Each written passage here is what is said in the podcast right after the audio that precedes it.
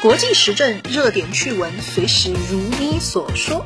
经典 FM 的听众朋友们，大家好，欢迎收听新一期的《如你所说》，我是潘妮妮。大家好，欢迎收看新一期的《如你所说》啊。前两周的视频，还有昨天，哎，我讲的这个关于日本学生运动的这个视频，老实说都是让人血压有点有点高的东西，点高的东西。然后呢，不过呢。呃，这一周我还算平静了，因为所以今天血压数值正常，那我就准备来回归一下我的老本行，就是讲动画。啊，今天日本动画的一个代表作《新世纪福音战士》简称 EVA 终于完结了。这个电影在日本已经持续大规模圈钱了二十五年，而它的最后一部电影在日本斩下了超过一百亿日元的票房。那我们当然可以说它是一个代表时代的作品，一个划时代的作品。那么 Eva 的这个最后一部电影呢，我看了两遍，然后收获了两份快乐啊。第一份快乐是人物的结局都是比较体面的，那尤其是我家阿斯卡对定真是说拜拜了您呢啊，我就非常的爽，非常的爽。第二份快乐就是场景里的那些巨大的事物啊，还有非常特色的那些物理的超度场面啊，还有为了节约经费搞出来的非常意识流的场面啊，我觉得就是都是直击了资深死宅的心灵。故事的情节是什么？有人看 Eva 会关心故事情节吗？OK，那快乐之后，那我就我觉得回归我真正的老本行，就是用动画来讲政治。那可能有观众要讲说，哎，这个 EVA 它肯定不是讲政治内容的呀，你不要过分解读，好不好？OK，这句话我是完全同意的。EVA 肯定不是讲政治内容的，但是我们又要说，因为这绝对是一部划时代的作品。那不管是他创造了时代，还是时代造就了他，或者不管你喜欢。还是不喜欢这种风格，但是它都是一个时代的标志啊，反映了一种时代的思想偏好。所以，如果我们不结合一个大政治、大社会的角度去讨论它的话，我觉得是很浪费的。当然，我这里还是要强调一下，就这个视频并不是想说 Eva 表达了什么政治态度啊，因为我又不认识安野秀明，我怎么知道他要表达什么？而且作为一个 Eva 的粉丝，我们都知道安野秀明他只是想用 Eva 赚钱来拍自己的真爱特摄片，对吧？那所以这个视频准确的说是借用 Eva 的情节来讲一讲 Eva 诞生的这个大时代的日本政治。说到政治两个字，估计敏感的同学会首先想到的一个问题，那就是哎，老师你说 Eva 的创作者是左派还是右派？大家知道我以前这个也讲过一个。哎，讲过一个这个讲座啊，就是说，呃，讲《海贼王》是左派还是右派啊？所以我相信，可能有的同学会问到这样一个问题。那这个我觉得其实是很难回答的，因为有人说艾巴是左派的。那因为它里面有很多批判权力、批判体制、批判这个战争狂的这种意识是非常的强的。那我现在给没看过的观众简单说说故事的大致背景。那背景当然是比较中二哈，是吧？那我们这种阅片无数的专业人士可以不笑，除非忍不住啊。但是不怎么看动画的观众可能。有点会忍不住啊！总之听我讲，叫《EVA》里面，它借用了基督教圣经的元素。它的故事是说，哎，这个四十到四十六亿年前这个时间段，有两个外星生物，分别叫做亚当和莉莉丝。然后他们随着这个陨石被砸到地球上啊，这个亚当生了十几个使徒，莉莉丝生了一个使徒。这个使徒分裂为人类。那总之故事就讲了一堆理由啊，这里省略了五千字，就一堆理由来讲。哎，总之人类就是不完整的。那所以人与人之间就充满着隔阂。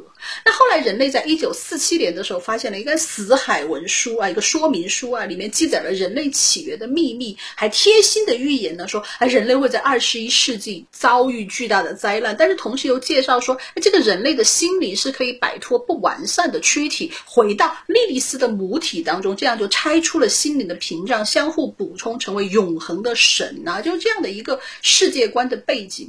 于是，在这个故事背景之下，有一个叫做贼类的组织啊，这个。叫贼类啊！他们已经暗中操纵了世界几百年，那这个组织嘛资源都有，比联合国还厉害。然后这个组织就启动了一个叫“人类补完计划”啊，简单来说就是想利用末日预言把地球人给搞死啊，大家都飞升成神。了为了实现这个计划，他们还搞了一个执行机构叫做 Love，然后哄骗了一群童工驾驶巨型生物机器人，表面上是骗他们说要从使徒的手里面拯救地球，但其实最后的目的是为了让人类灵魂飞升，那让自己成神。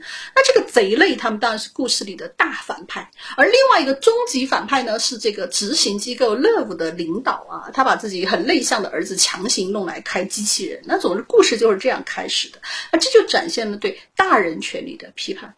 那其实类似的还有就是 EVA 的这个创作团队，他们在二零一六年搞了一个很红的电影，就《新哥斯拉》啊。这个片子里面所有的日本政府高层都是废物。那在这个怪兽哥斯拉袭击东京的时候，这帮废物他们就哎只知道一直开会啊，最后只能靠基层工作人员来拯救世界。那这种批判权力、批判官僚的味道和 EVA 其实是如出一辙的。那尽管一个是现实设定的背景，一个是一个魔幻设定的背景。但是呢，我们要说，尽管有非常强的这种权力批判意识，但是这个故事你仔细想，它又和传统意义上的左派的作品是有区别的。那比如说首重治虫，那我们说首重是左派，是因为这个首重的作品里面，这个资本家、美军、日本保守政府、封建地主都不是好人，那一目了然。那再比如说这个机器猫藤子不二雄，那我们说。左派，而因为他的故事里面描绘的是这种欧洲式的左派市民主义，工薪阶层的儿子是主角啊，纯真又懦弱，而最喜欢在背后使坏的小夫是一个公司高层的儿子。我看这个阶级分析法特别清楚啊。又比如我们说《机动战士高达》早期的作品，我们说它有左派思想，是因为里面不只有反战，而且它还虚构了一些政治制度，然后从这个制度的角度去批判战争。但是跟这些作品不同，Eva 的故事背景是宿命论的，而且是极少数的几个阴谋家操纵了这个世界。它里面其实没有涉及到这个制度或者是阶级的这个东西，少数的几个阴谋家操纵了世界。这个贼类这个组织里面呢，绝大这些人，他绝大部分时候都是不露脸的。那开会的时候就立一圈石板，那搞得神秘兮兮啊。这些人他们这种神秘感，就是让你想打他们都不知道怎么打，都不知道怎么打。所以不管你是属于什么阶级，国家是何种生产资料所有制，都逃不过末日的阴谋诡计。那所以这个就是 Eva 跟这个传统的所谓我们讲左派作品，其实有蛮大区别的地方。那为什么 Eva 没有这种明确的左右感觉？那我觉得这个和 Eva 诞生的那个大时代是有关系的。Eva 首播是一九九五年，而一九九一年苏联解体。那其实这个让全球的左派右派都受到了沉重的打击。那虽然苏联犯了很多错误，但是在当时人们的感觉当中，就只要他活着啊，是吧？这个日本或者是欧洲的左派，其实还是能够期待这个老大哥是纠错的。那结果他直接就死了。那大家再骂这个剥削阶级，这个底气就不够足，然后你改革制度的心。其实也就凉了。不只是左派如此，其实右派也是很别扭的。因为从一九五零年代开始，在这个四十年漫长的四十年当中，啊，这些国家的右派都是怀着对苏联的那种恐惧，还有与这个国内左派工人力量的对抗，在这样的环境当中发展起来的。我们今天过了三十年，回头看，其实可以发现，虽然在那个时候右派自由主义获得了冷战的胜利，但是他们其实并不知道。怎么样当好一个胜利者？尤其是美国，那作为一个唯一的超级大国，但是他还是在用这种冷战、美苏对抗的方式去对抗别的国家，所以就导致了把一手好牌给打烂了。所以苏联的这个死亡其实是搅乱了整个时代，搅乱了一个时代的思想啊！我们大家失去了对事情的判断标准，这是对左派和右派其实都是一样的。我觉得 Eva 在今天他能够这么成功，其实是因为他比别的作品都更早的发现和揭露了这个现实。Eva 在一九九零年代刚上映的时候，它有两点非常大的争议，一点就是这个。里面的角色都是谜语人呐，他从来不把话讲清楚，搞得故事的主题还有情节都是云山雾罩的，就很神秘兮兮的，搞不出来怎么回事儿。那还有一点，当然就是这个主角定真寺啊，是一个绝对的懦弱的废柴啊，是吧？他没有那种很大的对世界的责任感。那他开机器人就是为了让身边的人高兴，而且他一直都是这个样子，就是都是跟着自己的情感行动，跟着自己纯真的情感在行动，就完全不会升华出一种理想来。我们来做个对比，就以前的机战啊，这个机甲战争片的这个主角？不管是阿姆罗还是夏亚，都是高达里面的人物，但是他们都是对这个世界或者人类的未来有一套自己的理解。而且是准备用自己的方式来实现的啊！这就是都整出了一种英雄人物的范儿。那。读者可以去理性的分析，哎，我到底认同谁的观点，认同谁的行为？当然，我也承认，因为夏雅长得有点帅啊，所以有时候读者会不够理性啊。Anyway，啊，就是那个年代的评论者们，他们看到定真是这个角色，就真的所有人的感觉内心都是崩溃的，就是你到底要怎么样啊？你要不然就死心塌地的开机器人，要不然就把你这个变态老爹给他一巴掌，然后摔门出去啊！你不要这么黏黏糊糊的好不好？你到底要怎么样了，是吧？所以大家每个人看到都看到这个角色，内心都是崩溃的。但是其实我们看到后面。这个剧情到了后面，我们其实会慢慢的有点理解定真寺，因为在高达的剧情里面，其实他们都是很明确自己的战斗目标的。因为当时的世界啊是个很现实感的世界，它存在着联邦和吉翁这两个对立的势力。联邦和吉翁的矛盾是怎么来的？两边的政府和军队都做了什么事情？那这些在故事里面都是有明确的信息的，还有战争的苦难，这里面的角色都是直接感知到的，所以你可以去做一个自主的判断。更何况你周围还有一群跟你一起奋斗、跟你有同样理念的人啊，你们可以合作起来、团结起来做去做一件事情。但是定增寺面对的情况是，首先你已经没有办法去认识这个世界了。EVA 的这个世界，这个地球在两千年的时候曾经被大爆炸过一次啊，就死了一半的人口。那之后又经历了一段时间的混乱，但是在主角登场、故事开始的二零一五年，联合国和前面讲的贼类这个组织，它已经恢复了世界的秩序啊，人们都生活在短暂的和平中。这个时候，主角突然被强行要求去驾驶机器人呢，让你去对付一个叫做使徒的巨型生物，而且完全不给你解释是为什么。主角他能够感受到这里面有巨大的秘密和阴谋，但是他又无从知道这些阴谋到底是什么。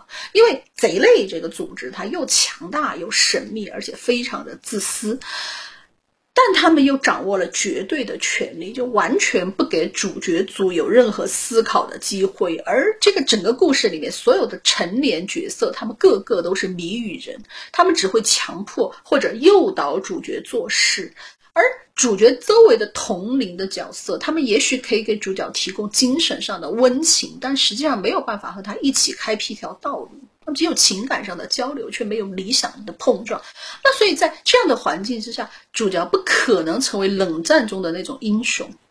就不管是共产主义战士，还是所谓的很有精神的右翼啊，这两者还都不可能成为。其实我这几天重温了《EVA》前几集的剧情，这当这个里面定真寺他被迫坐上战斗机器去迎击使徒，而这个场景就让我联想到了今天的疫情。美国和日本都是为了保住自己的经济，牺牲了民众的健康。明明是有权利的人为了自己的利益搞的人类补完计划。但是却用舆论煽动民众去攻击中国，说是中国要毁灭地球。在这种情况之下，就算你是一个日本的热血青年，甚至你可能读过一些马克思主义，但是你能够做什么呢？你一个人能够做什么呢？你抱怨政府应对疫情不利，但是你连政府是怎么运作的都不知道。媒体上都在 blame China，你也许觉得有问题，可是你连 China 到底是什么都不知道。那这种情况之下，其实每一个日本的年轻人都变成了定真寺，不知道自己应该做什么，那只能按照别人的期待去对抗使徒。但是对抗完之后，你还是会觉得很空虚，你没有任何的成就感，因为你连使徒是什么，他到底做了什么，其实都不清楚。所以你看，其实 EVA 里面，也许他是无意的，但是我觉得从今天看，他其实很早就预言了这个未来。所以我觉得，当然活该 Eva 最后能够赚那么多钱。那因为我是这么看 Eva 的，所以电影版的剧情我觉得非常的有道理。那最后的剧情就是主角定真寺的老爹啊，一个一心想让人类全部升天的卑鄙小人呢，他制定了一个非常庞大又精密的计划，单枪匹马把贼类给消灭了。最后甚至还不惜利用自己的儿子，就是坚持要杀死所有的人类来完成人类补完计划，而且还讲了一番大道理啊，诸如什么啊，人类是自私和隔膜的，现在我们要让人类的灵魂融为一体呢，实现彻底的美好，好像很有理想的意思。但是非常有趣的是，那这个卑鄙小人的这套说辞，很快在剧情里面就被拆穿了。啊，这个剧情就告诉你说，哎，这个老熊他为什么要执着于消灭人类呢？因为其实他是一个天生的社交恐惧症，那他只能和自己的老婆顺利交往，但是老婆死了，所以你觉得把人类全部肉身毁灭，灵魂净化飞升，那这样就可以见到自己的老婆了。这，然后他的纯真又废柴的儿子就对他进行了嘴炮，然后这个社交恐惧症被说服了，然后他就放弃了他邪恶的计划。啊，这，我看到这里啊，感觉。很多人都在骂这里太扯淡了，是吧？感情这个故事里，世界末日，人类死的七零八落，每个主要的角色都被搞得人格扭曲，其实最后只是为了一个谜语人的家庭伦理悲剧。我觉得这段它虽然扯淡，但是其实它和 Eva 的世界观完美的契合了。毛主席说过：“水浒好就好在投降。”那我们其实也可以说，Eva 的结局好就好在扯淡。那从这个 Eva 一九九五年开播以来，观众们都在期待定真式的成长。传统左派可能会希望他哎拥有改造世界的理想啊，承担起救世的责任。那但是传统的右派啊可能会希望他掌握权力的密码，就好像是这个故事里面他的老爹啊定元度啊这个卑鄙小人定元度希望儿子做的那样。但是不管是哪一边，其实定真式同学都没有接受。他希望保持他所谓的这种原本的纯真，而不管是创作者还是观众都觉得这样很好。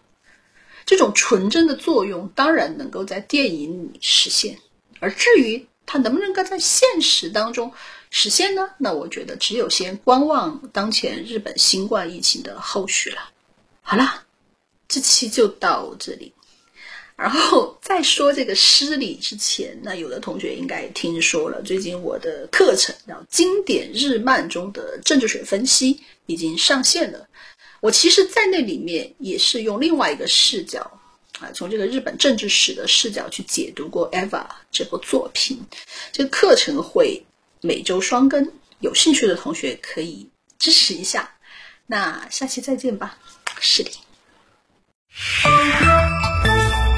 理性观世界，自信看中国。